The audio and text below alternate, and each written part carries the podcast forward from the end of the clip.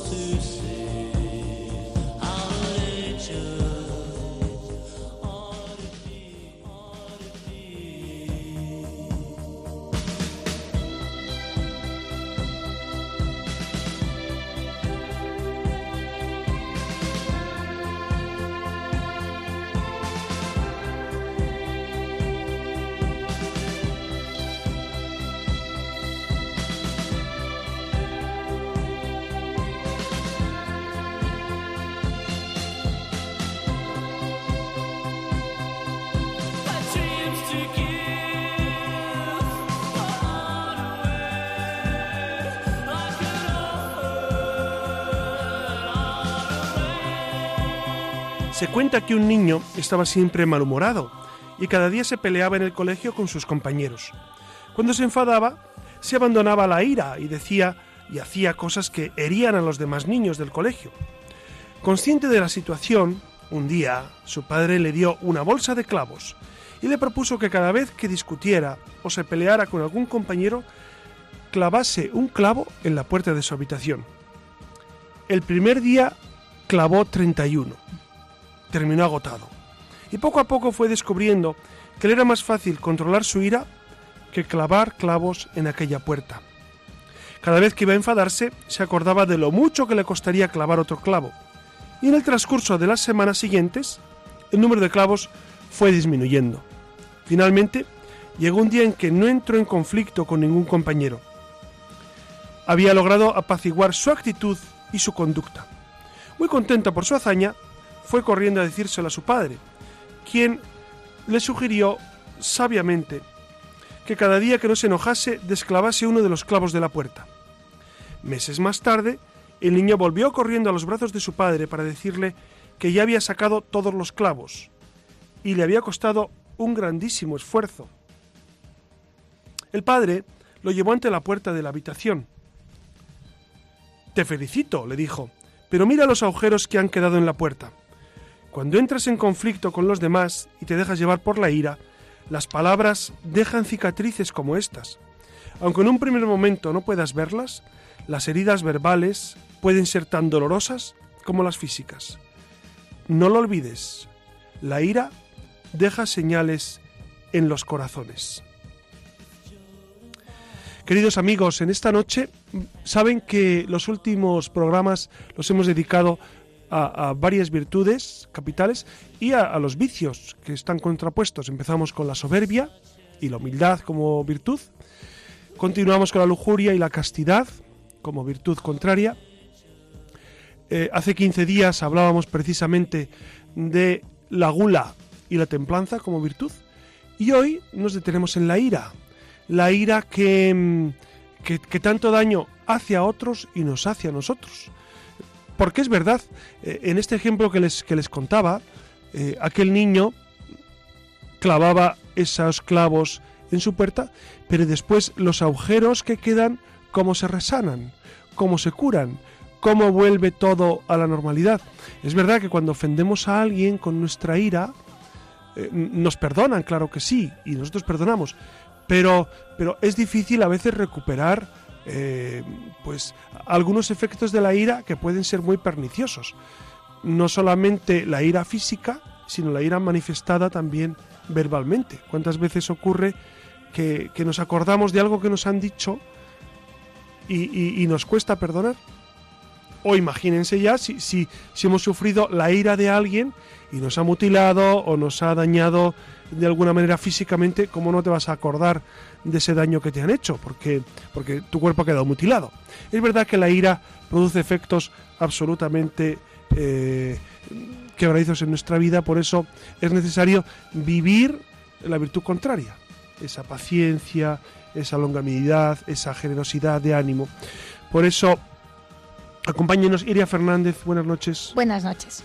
Tú, eres iracunda. Intento mm. controlarme, tengo que contar.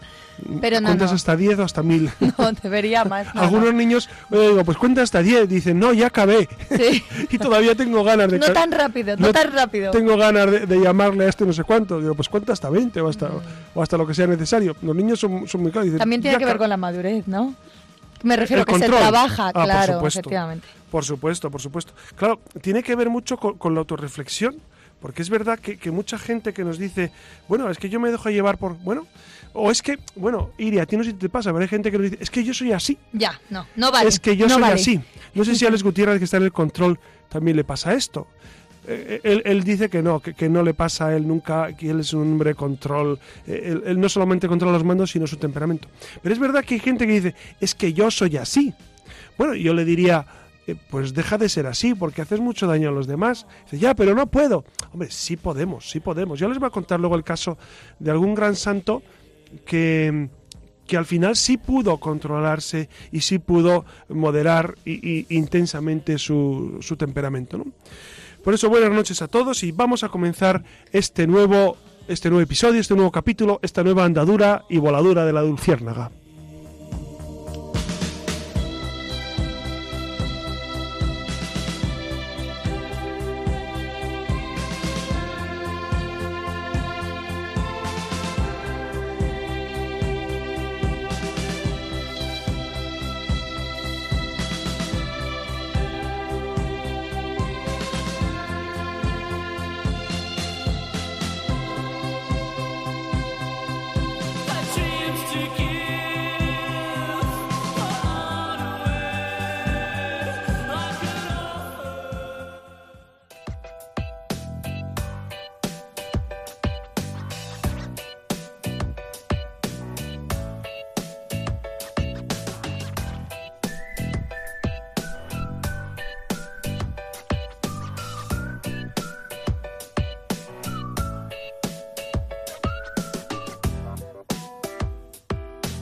Pues efectivamente, buenas noches de nuevo.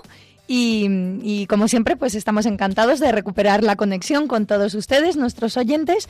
Y ya saben que esta noche seguimos abordando el tema de los pecados capitales y como no podía ser de otra manera, esta noche le toca el turno a la ira. Pero ya saben que no está sola, que, que afortunadamente contamos con la esperanza de los cristianos de poder hacer frente a este pecado y para eso tenemos la virtud de la paciencia, que es nuestra tabla de salvación.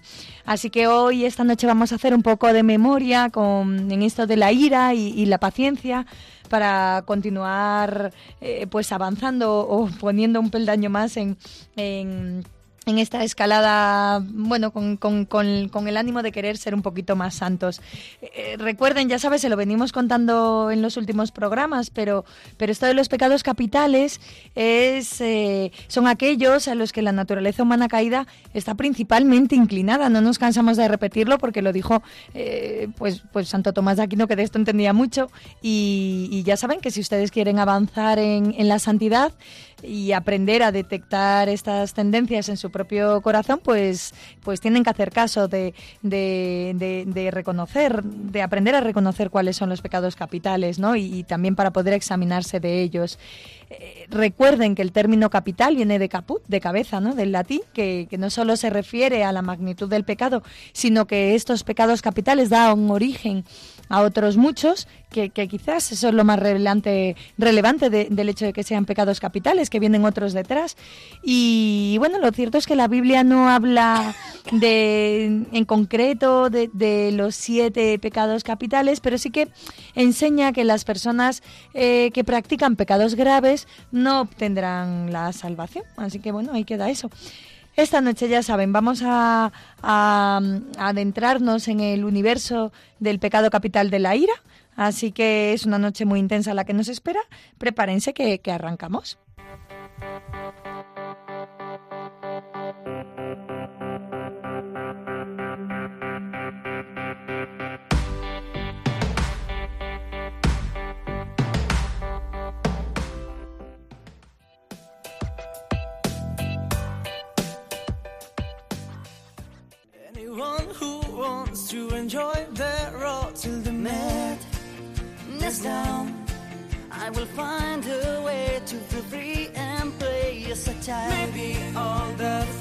Escuchando al grupo Aurin con su canción Last Night on the Air, que trata sobre todo aquello que necesitamos expresar y que por algún motivo no hemos tenido ocasión de hacer. Así que precisamente de esto va nuestra siguiente sección.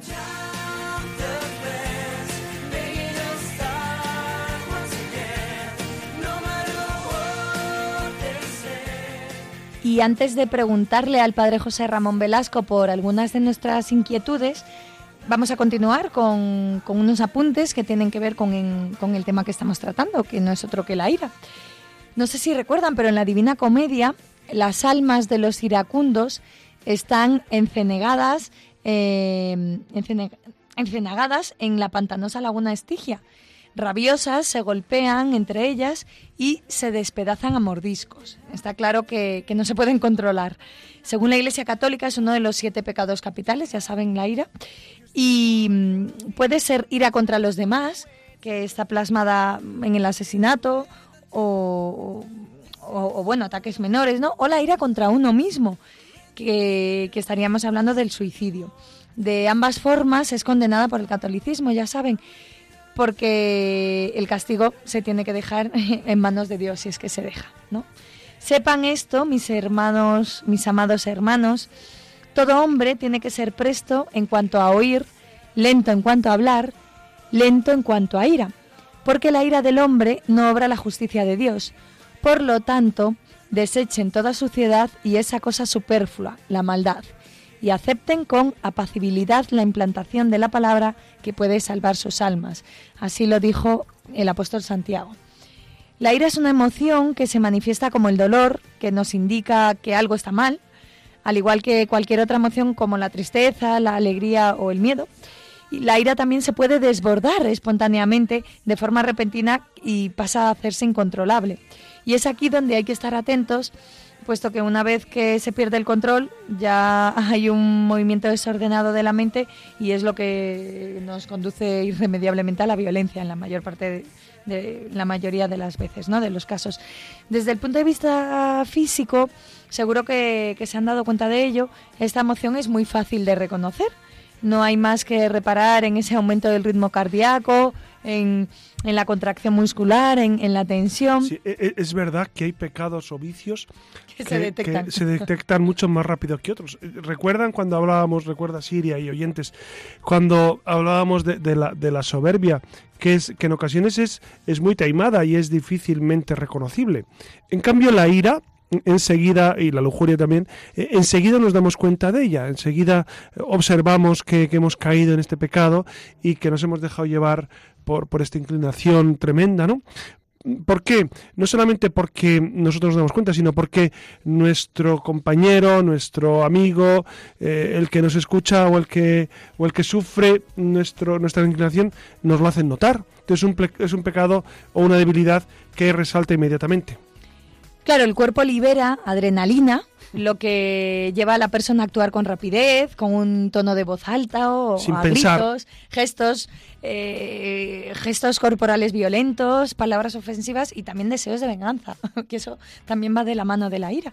Y es precisamente esta tensión donde se suelen tomar decisiones sin pensar, como se pueden imaginar. Y estaba haciendo ahora memoria de la película de, de del revés eh, no, recuerdo ahora cómo era en inglés, la, original, la de Pixar, sí, Inside, Out.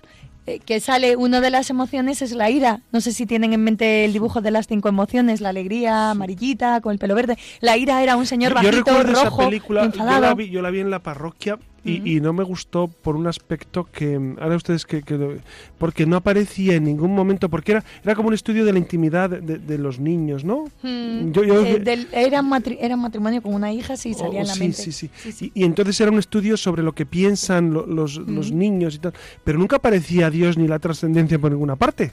Nunca la vi. Entonces claro era un estudio casi psicológico de de pues de, los dimes y diretes de la relación de padres e hijos que está muy bien a nivel humano, pero jamás aparece, jamás aparece la trascendencia en ningún caso. Esto hablando de, esa, de esa famosa película, Inside Out. En cualquier caso, no pueden confundir, eh, aunque sí están cercanos, la ira con el odio. La primera de ellas, la ira es temporal, es una especie de contradicción, es una lucha entre la pasión y la razón que, puede aumentar la presión a, tal punto que no es posible contenerla y estalla. ¿no? Estamos en eso todos de acuerdo. Eh, esta reacción puede ser dirigida a una persona, a una cosa o incluso a una circunstancia. En cambio, cuando hablamos del odio, está más relacionado con un sentimiento negativo hacia alguien específico eh, que, se acumula pues, generalmente desde hace tiempo, ¿no? Se va gestando. Eh, es una emoción dañina que incita a hacer daño a esa persona o a desearle cosas negativas. Bueno, algunos antropólogos y en, los filósofos distinguen lo que es la emoción de los sentimientos y entonces eh, quizá la ira la podríamos poner como una, una reacción eh, airada, pronta, súbita, eh, eh, digamos, muy, muy concentrada en el espacio y el tiempo. Y el odio, no sé qué te parece esto, Ira, Iria, pero y a nuestros oyentes, el odio estaría, sería una actitud del corazón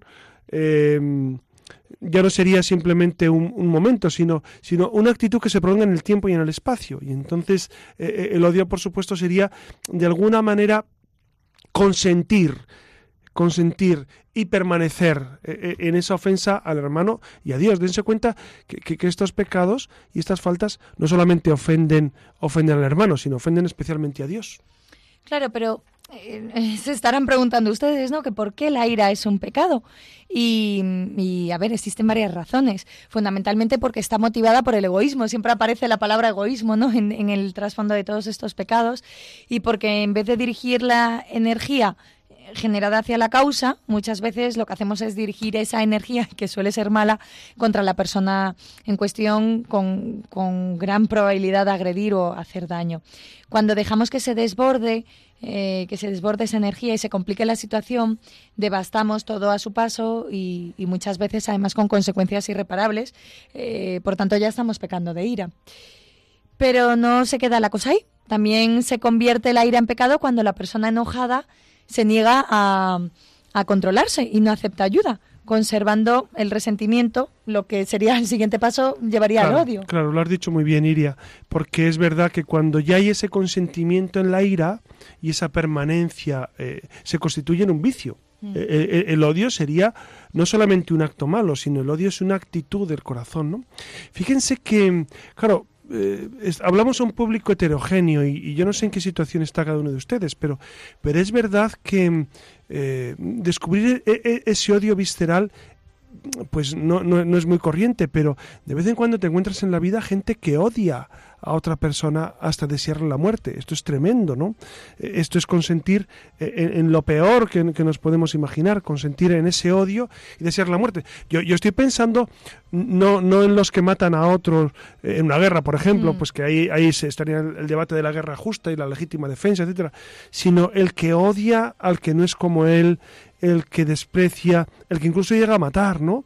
Yo estoy pensando en los terroristas de todos los tiempos que, que, matan por una idea a otro, es que es, y encima lo justifican, y luego lo justifican. Yo, yo he escuchado a, personas a, personas que, defendían a ETA, por ejemplo, cuando en España eh, los, los, terroristas de ETA mataban y, defendían el asesinato de personas. Y, y, yo pensaba, pero ¿cómo se puede llegar a tanta vileza? A, defender el asesinato, el tiro en la nuca, etcétera, etcétera. Es una ejecución, es una ejecución sumaria, es y además cargados de odio contra, contra el hermano. Por eso eh, eh, es lo más contra el Evangelio, por supuesto. Claro, muy unido a lo que acabas de decir, eh, podríamos asegurar que por principio la ira no es mala porque todo el mundo te, tiene el derecho justo de tomar represalia por las ofensas según la recta razón, ¿no? Eh, claro, diríamos la ira no, no, no, no, no, como, pecado, no como pecado, sino como una reacción ante algo que que te ha motivado, ¿no? Claro, mientras el hombre se atenga al dictamen de la razón y obre de acuerdo con las exigencias de la naturaleza, la ira es un acto digno de alabanza, es un deber del que la ley puede pedir cuentas. Por esta razón, eh, San Juan Crisóstomo eh, Bueno, hay que poner ejemplos de esto porque la gente puede pensar que les estamos equivocando y claro, no es así. Quien con causa no se iría, no, no se iría, peca. Porque la paciencia irracional siembra vicios, fomenta la negligencia y no solo a los malos, sino también a los buenos, los invita al mal. Es decir, cuando eh, observamos algo que objetivamente está mal, entonces eh, que, es pecado y que va contra la ley de Dios, entonces ahí surge ese movimiento en contra de eso. Y, no y no el, el, prescindir de actuar, decir bueno pues eso se queda así, sino por ejemplo la defensa defender la vida de otro, es decir cuando están atacando a otro uno está obligado moralmente pero no sería la ira como pecado, sino una acción contraria al vicio que el otro tiene. Claro, o en el caso de, ahora, ¿no? Que está tan de moda también el tema del aborto, cuando existen las manifestaciones pro vida, ¿no? Que no es que la gente esté con, con reacciones iracundas, pero, pero sí que es verdad que se defiende con vehemencia. Claro, están en su justo, están en su derecho, ¿no? Sí, y, es algo, pero no solamente contra, es verdad que, que, el aborto es una lacra tremenda, ¿no? pero tantas injusticias, ante tantas injusticias del mundo, es verdad que nosotros tenemos que actuar eh, no, no con la ira, repito, como, vicio, como pecado, sino con ese movimiento interior de, de reparar lo que está mal o, o de solucionar los problemas. Buscar la justicia es necesario. Y entonces eh, nosotros estamos llamados a buscar esa justicia equitativa incluso pues eh, eh, ejerciendo ejerciendo presión por las huelgas etcétera o las manifestaciones que son perfectamente legítimas no según las santas escrituras la ira de Dios se revela por la indignación hacia el pecado mientras que la ira del hombre es también una indignación pero relacionada con una falta cometida donde él se ha visto perjudicado. Quizás eso probablemente los, los ilustre un poquito más. Pero claro, ¿cómo podemos combatir la ira? Lo primero que tenemos que hacer es distinguir el sentimiento de ira del pecado de la ira. Eh, nos enseñan la psicología y el catecismo también de la Iglesia Católica que sentir no es lo mismo que consentir, estarán ustedes de acuerdo conmigo, y que los sentimientos en sí mismos no son ni buenos ni malos son amorales, no son pecado, ¿verdad, José Ramón? o premorales se diría, ¿no? O premorales. Eh, dice el catecismo que el término pasiones designa los afectos y los sentimientos. Eh, ejemplos eminentes de pasiones son el amor y el odio, el deseo y el temor, la alegría, la tristeza, la ira. En sí mismas, las pasiones no son buenas ni malas. Las emociones y sentimientos pueden ser asumidos por las virtudes o pervertidos por los vicios. Claro, e, esto es muy interesante porque el término pasión a veces pensamos que tiene una connotación eh, siempre peyorativa y no es verdad. Eh, e, el amor es una gran pasión y tenemos que estar apasionados por el reino de Dios, apasionados por Jesucristo, apasionados por el bien y, luego eh, el odio que es, la pasión contraria eh, sería precisamente la pasión contraria al amor sería una, dirección positiva sería odiar el pecado o odiar el mal del mundo odiar, al maligno por, por, por, ser origen del pecado, ¿no? Entonces, eh, amor y odio, etcétera, la tristeza, son pasiones que deben ser bien encauzadas y bien entendidas. El sentimiento de ira surge cuando lo que la persona espera, necesita o desea no es alcanzado. Por eso, si no hay deseo, no hay ira. Claro, claro, muy bien. Por eso eh, eh, Tú sabes, Siria, y seguramente nuestros oyentes también, que los budistas están en esta dinámica, pero nosotros no somos budistas, ¿verdad? en ningún caso. Eh, Sabes que, que, que Siddhartha Gautama Buda buscaba fundamentalmente eliminar el deseo. Claro, y si no hay deseo, por ejemplo, si yo no deseo estar fenomenal, pues si estoy mal, estoy muy bien, sin problema. Si yo no deseo eh, estar bien alimentado, pues si me alimento fatal, pues eh, vivo feliz como una lombriz. Pero claro, este eliminar los deseos a, mí se me hace muy cortito de miras, ¿no? Entonces, eh, claro, decía Siria, si, si, uno no tiene deseo de, de, estar bien y te hacen daño, pues entonces eh, seguramente no pecas de ira porque no, no respondes. Pero esto es una ataraxia que llaman los, los budistas que, que, no es muy real porque no, no tiene en cuenta todos los aspectos del hombre. Nosotros venceríamos la ira precisamente eh, no solamente por no hacer daño al otro o por no desear estar bien, sino por, por, por imitar a Jesucristo, que esa es la gran motivación. De, hecho, Jesús dice, si, si te golpean una mejilla, ponle la otra. Si te piden caminar una milla, camina dos. Si te piden el manto, darles la túnica. Es decir, y, Jesucristo es el primero que cuando a él le agreden, cuando a él le escupen, le flagelan, le crucifican, le matan, pues en ningún momento reacciona con ira. Sí reacciona con lógica. Por ejemplo, cuando le pegan, y le responde, si he dicho bien, ¿por qué me pegas? Y si he dicho mal, ¿por qué me pegas? Es decir, eh, ¿por, qué me pegas en definitiva? ¿no? O, muere perdonando. Claro, no quiere decir que tengamos que entender el mal que sufrimos, porque a veces es incomprensible, pero, pero un cristiano siempre perdona. Pero yo insistiría, iría a lo que decíamos antes, no es eh, impasibilidad o, pasotismo ante el dolor, porque es verdad que sentimos, y, el dolor ajeno nos tiene que llevar a reclamar justicia, ¿no? Justicia. Pero el cristiano siempre está eh, eh, en el marco, por supuesto, de pedir justicia, pero siempre de, aceptar el mal que me han infligido sin eh, derecho asumido a, la réplica, a, la ira, a, a, la revancha, ¿no? Eso sería absolutamente anticristiano. El sentimiento de la ira es una reacción a mi frustración porque las cosas no suceden como yo quisiera que fueran. en, el fondo, ¿no? La escritura nos presenta el mandamiento del amor dentro de un contexto de conflicto. Eh, Jesús ha llegado a Jerusalén, el jefe de los, del Sanedrín, los escribas y los ancianos han puesto en duda su autoridad. Cuando Jesús continúa enseñando, ellos se ponen furiosos y quieren detenerlo. De hecho, algunos fariseos y saduceos se reúnen e inventan preguntas para ponerle una trampa. Y así, con este telón de fondo, rodeado de enemigos y de trampas, puesto a prueba y atacado, Mateo, Marcos y Lucas presentan a Jesús hablando del amor, enseñándonos así que la mansedumbre y la misericordia moderan la ira y el odio. Eh, el conflicto no nos exime del amor.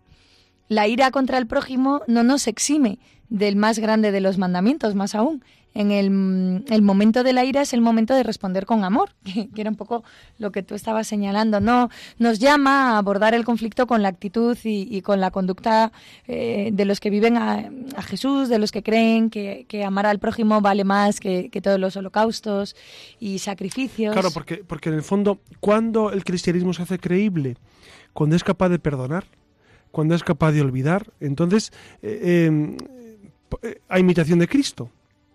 Cristo trae un mensaje excepcional. Claro, la gente dice, ¿y cuál es la novedad de Jesús? Amar. No, amigos, no. Amar a Dios, no, porque eso ya lo dice el Antiguo Testamento. Amar al hermano, no, eso ya lo dice el Antiguo Testamento. Los diez mandamientos son de tiempos de Moisés, no olvidemos. Y ahí se dice amar a Dios, amar al prójimo, etc. ¿Cuál es la novedad de Jesucristo? La novedad de Jesucristo es, es eh, dar la vida, Nadie tiene amor más grande que quien da la vida. Claro, esto es lo contrario justamente a la ira, eh, es lo contrario a la revancha, es lo contrario a la venganza. Dar la vida es, es luchar por la justicia, por supuesto, pero si, si finalmente tú tienes que perder, pierdes. Si tú tienes que, que, eh, dar la vida por otro, pues la das y mueres por otro. Claro, e, esto es el, heroísmo cristiano. Por eso, por eso Jesucristo, siendo Dios, nos transmite el mejor de los mensajes, la mejor de las religiones, porque es la religión auténtica, la religión que Dios ha fundado. Claro, Jesús, en medio de, esa oposición, eh, habla del amor, nos habla de un padre que perdona, que acoge entre sus brazos al hijo que le ha ofendido, habla del pastor cansado que sale en busca de la oveja perdida, esa única oveja, de esa mujer sorprendida en adulterio que experimenta su acogida en, lugar de una lapidación, de, de, en fin, habla del perdón, del amor. Son historias que, que nos dicen que no podemos tener vidas sin conflictos y que el conflicto también nos ofrece la oportunidad de recuperar algo que hemos perdido, ¿no? esa oportunidad de curarnos, de, dar una vuelta a nuestras vidas, de, bueno, de entregar la vida por, por, el otro, ¿no? Además, no siempre está en nuestras manos hacer justicia. Habrá situaciones en que simplemente la justicia divina se puede encargar de cobrar, em, de, de, restaurar ciertas acciones, ¿no? Y por tanto es importante poner en práctica la fe y dejar en manos de Dios los problemas que no se pueden sorprender. Y por último, evitar el rencor y los pensamientos de venganza y de querer pagar un mal con, más daño es otra manera también de combatir la ira, ¿verdad, José Ramón? Sí, claro, ahí, ahí está ahí está el combate. El, combate contra la ira brota fundamentalmente de, de, de, esa unión con Jesucristo y de ese seguir el ejemplo de Jesús. Y una cosa más, siendo la ira un movimiento tan complejo, se, como sabrán ustedes podido imaginar, se necesitan muchas virtudes para poder encauzarla, regularla. Y esas virtudes reguladoras de la ira eh, y contrarias a esta cólera que, va asociada a la ira son la, la virtud de la fortaleza en sus dos formas, la valentía o el coraje para luchar contra el mal vencible y la paciencia para poder soportar, aguantar y, sobrellevar al, mal inevitable o invencible. Además, relacionada con estas dos virtudes está la magnanimidad, es decir, la grandeza de ánimo necesaria para, para luchar con coraje y también para sufrir y poder aguantar. También se opone a la cólera la virtud de la templanza, que, le sonará del otro programa, ¿no? Eh, a través de la cual moderamos nuestros deseos del bien. Y de esta manera, cuando nuestros deseos se frustran, soportamos con paciencia también esa frustración. Y en cambio, si nos hemos entregado a la vehemencia de esos deseos, nos costará más dominar el disgusto por su frustración. Como se ve, un remedio preventivo de la cólera comienza como prácticamente todo, pues con ese autodominio que modera incluso los, los buenos deseos. Vinculada con la magnanimidad está la clemencia, que consiste en suspender el castigo merecido por la ofensa o el delito. La clemencia es, eh, en, la cultura de la fe cristiana, para nosotros, la virtud del perdón que Jesús enseña y su Padre reclama de todos los que quieren ser sus hijos. Y otra virtud también opuesta a la cólera es la mansedumbre, que, está muy relacionada con la humildad y con la modestia que deriva de ellas. El hombre modesto y humilde es también un hombre paciente, sufrido. De hecho, pues dice Jesús, aprended de mí que soy manso y humilde de corazón, que, como ven es nuestro modelo de ira justa y de, de mansedumbre. El soberbio, por el contrario, tiene una percepción subjetiva del bien y es bueno lo que él declara, eh, siempre en función de su propio juicio, interés y capricho, y esto pues le conduce inevitablemente a ser arbitrario, a enojarse por cosas que son en sí buenas o, simplemente a no enojarse por males que debiera. Y de esta manera pues la soberbia predispone a la cólera. Ya dijimos al inicio, recuerda Siria y queridos amigos, cómo la soberbia está en la base de todos los demás pecados. Y, si resumimos, resumimos todos los demás, pues nos quedamos con la soberbia como el gran pecado del cual brotan. O sea que eh, el trabajo más eficaz en vida espiritual seguramente es trabajar en la humildad, porque de ahí se siguen pues todas las demás virtudes. Como dice la Sagrada Escritura, enojaos, pero no queráis pecar. La ira es buena, entre comillas, recuerden lo que comentábamos en mitad del programa, pero hay que evitar que no se convierta en cólera, ni siquiera que se manifieste en esa ira. Claro, claro la, ira es esa respuesta, eh, esa respuesta primaria ante algo que nos, que nos desconcierta, ¿no? Pues José Ramón, apenas hemos hablado de la paciencia, la hemos mentado un poco por encima, pero eh, de la mansedumbre las hemos citado. Eh, pero ¿por qué se presentan como contrapunto a la ira? ¿Por qué, estamos, por qué son virtudes necesarias para, para, para aplacar la ira? Bueno, e, el cultivo de la paciencia eh, que sería la, gran pregunta, ¿cómo lograr la paciencia? ¿Cómo lograr esa mansedumbre de la cual hablabas? ¿Cómo lograr, cómo lograr esa clemencia? Pues, pues eh, yo, yo creo que es relativamente sencillo si se lo pedimos al Señor. Eh, diré, no, pero no es tan fácil. Bueno, es fácil pedírselo. Y luego, en un segundo momento, yo creo que debemos ejercitarnos en la paciencia. ¿Y cómo nos ejercitamos? Fundamentalmente es, examinar nuestra conciencia. San Ignacio propone cada día, los maestros de vida espiritual proponen cada día al final examinar nuestra conciencia, cómo hemos sido, cómo hemos funcionado en este aspecto en concreto, cómo hemos sido mansos y humildes de corazón o no. Y en los momentos en los que no hemos sido, pues le pedimos perdón al Señor por esas deficiencias y nos proponemos el día siguiente mejorar. ¿Se puede mejorar nuestra falta de paciencia? Por supuesto. Por supuesto que se puede mejorar, por supuesto que se puede dejar de ser iracundo, por supuesto que se puede dejar eh, de un lado esos movimientos que nos llevan eh, incluso al odio o al menosprecio del hermano. Eh, pero ya digo, e, es, cuestión de, de, de al Señor y después de trabajar personalmente para lograr esa virtud.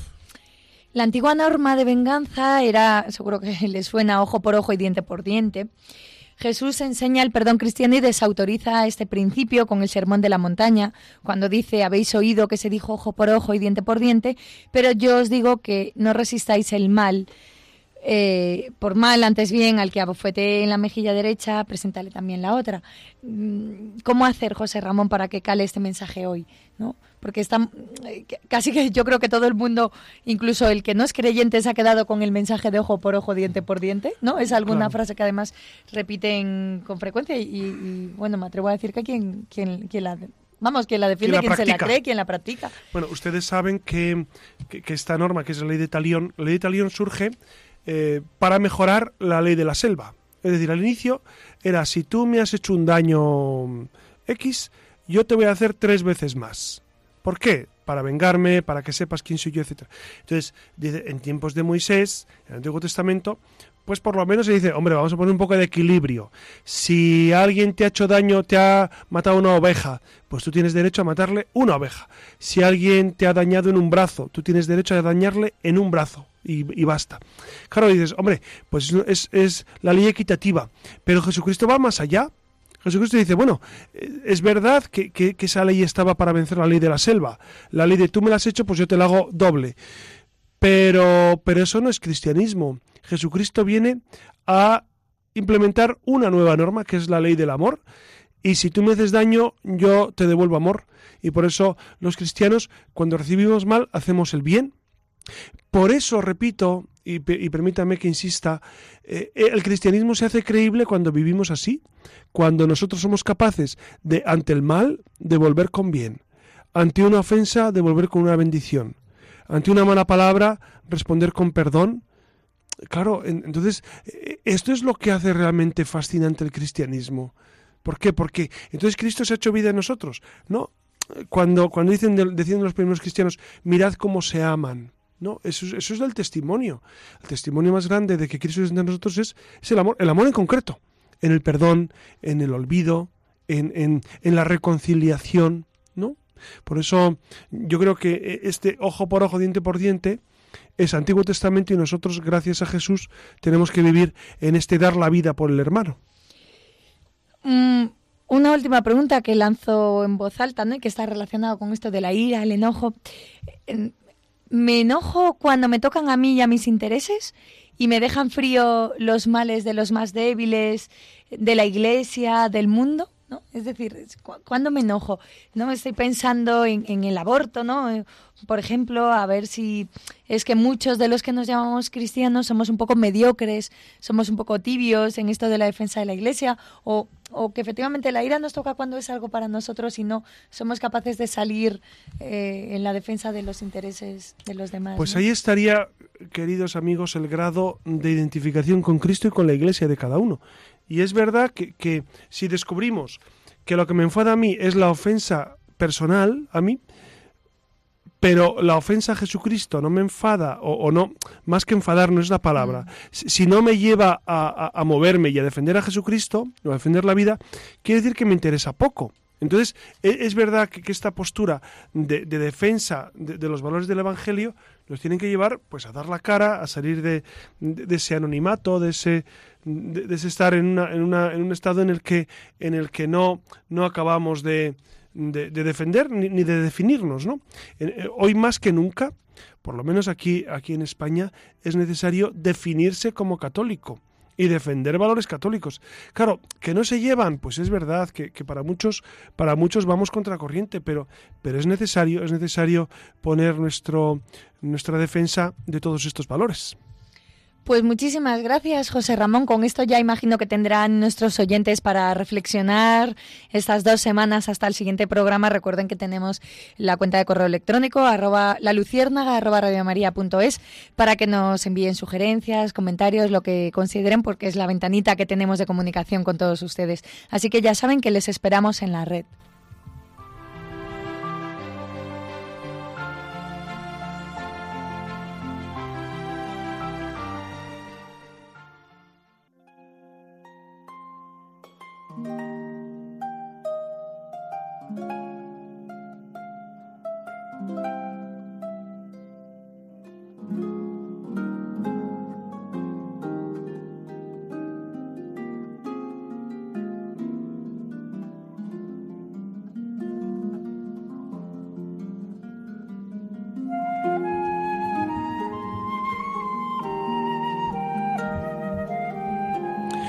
San Francisco de Sales fue un modelo ejemplar de virtud. Su dulzura no era según la carne, falsa y aparente, fruto del deseo de agradar a los hombres, sino a Dios. Era una dulzura verdadera, puesta a prueba en el crisol, dulzura que partía de su corazón injertado en el corazón de Cristo, que lo hacía tierno, misericordioso y amable con los demás. Nos dice el Papa San Pío XI que se engañaría quien creyera que su dulzura, la dulzura de San Francisco de Sales, era privilegio de su naturaleza. San Francisco, por su temperamento, era de carácter vivo, pronto a la ira, pero haciéndose, habiéndose puesto por modelo la imitación de Jesucristo, manso y humilde de corazón, con la ayuda de la gracia y el dominio de sí mismo, consiguió reprimir y refrenar los movimientos de su carácter de tal manera que llegó a ser un vivo retrato del Dios de la paz y de dulzura. El mismo San Francisco admitía, y sus historiadores nos lo confirman, que tenía un temperamento muy fuerte, que era una persona iracunda. Sin embargo, a través de sus escritos vemos claramente reflejada esa dulzura que fue su carácter distintivo, y por la cual su espíritu libró grandes batallas. Ha pasado a la historia San Francisco de Sales como el santo de la, de la amabilidad, título que amerita nuestro patrón, este San Francisco de Sales, por su vida estética y por su muerte al yo. De hecho, le llegaron a llamar el dulce obispo de Ginebra, por su, por, su control del temperamento. Después de una ocasión en la que tuvo que reprender a un joven que maltrataba a su madre, dijo, he temido perder en un cuarto de hora la poca dulzura que he trabajado en conseguir desde hace 22 años gota a gota, como el rocío en el vaso de mi pobre corazón, a la manera que una abeja tarda varios meses en hacer un poco de miel que un hombre consume en un bocado, y en otra oportunidad dijo, sentí hervir la cólera en mi cerebro como hierve el agua en un vaso que está sobre el fuego. Fíjense qué citas de San Francisco de, Sales, cómo él eh, se fue poco a poco eh, transformando interiormente, como el, el temperamento que tenía fogoso, iracundo, a base de ejercicio lo fue, eh, lo fue eh, controlando, lo fue dominando, lo fue guiando. ¿no? De hecho, se cuenta que en una ocasión, eh, él siendo obispo en, Suiza, en Ginebra, tuvo una conversación con uno de los calvinistas, un jefe de los calvinistas. Pero cuenta la tradición que justo cuando iban a empezar la conversación, San Francisco de Sales le pidió que se pusiera al otro lado de la mesa, porque dijo, si se pone usted demasiado cerca, quizá en el fragor de la conversación, quizá le golpee. ¿no? Como diciendo, eh, hasta ahí llega eh, mi, fogosidad, ¿no? Se conocía bien, se conocía bien San Francisco de Sales y por eso luchaba, luchaba por mejorar su carácter y por llegar a la santidad que todos conocemos. Él es maestro de vida espiritual. Eh, él es el gran, eh, eh, el gran autor, nada menos que el libro de la introducción a la vida devota, que es, que es un clásico de, la espiritualidad, un, libro que ha, que ha forjado grandes santos. Por eso yo les animo y nos animamos todos a vivir esta virtud, de la virtud de la, de la, paciencia, de la masedumbre, a pedírsela al Señor y a luchar por conseguirla. ¿Es necesario eh, hacer ejercicio continuo? Pues sí, claro que sí. Eh, eh, es necesario buscarla con ahínco, es necesario realmente desearla, es necesario practicarla, es necesario examinarse, porque no hay virtud que no se pueda conseguir si Dios nuestro Señor nos la da y nosotros la buscamos con sinceridad. Y, fíjense, San Francisco de Sales, un hombre tan airado, de hecho dicen también las crónicas que tenía una gran cicatriz en la cara, en la mejilla, de alguna de sus reyertas antes de, su conversión, ¿no? Y, y, de, y de entrar en este camino amoroso del Señor. Pues fíjense cómo Dios puede hacer que que quizá los que nos dejamos llevar por la ira nos convirtamos en grandes santos, gracias a, sus, a su don y gracias también a la respuesta que nosotros le demos. Por eso vamos a animarnos todos a vivir esta gran virtud. Buenas noches, Iria Fernández. Buenas noches. Buenas noches, Alex Gutiérrez. Y buenas noches a todos ustedes. Y, les, y, y me encomiendo sus oraciones y quede de usted su amigo José Ramón Velasco.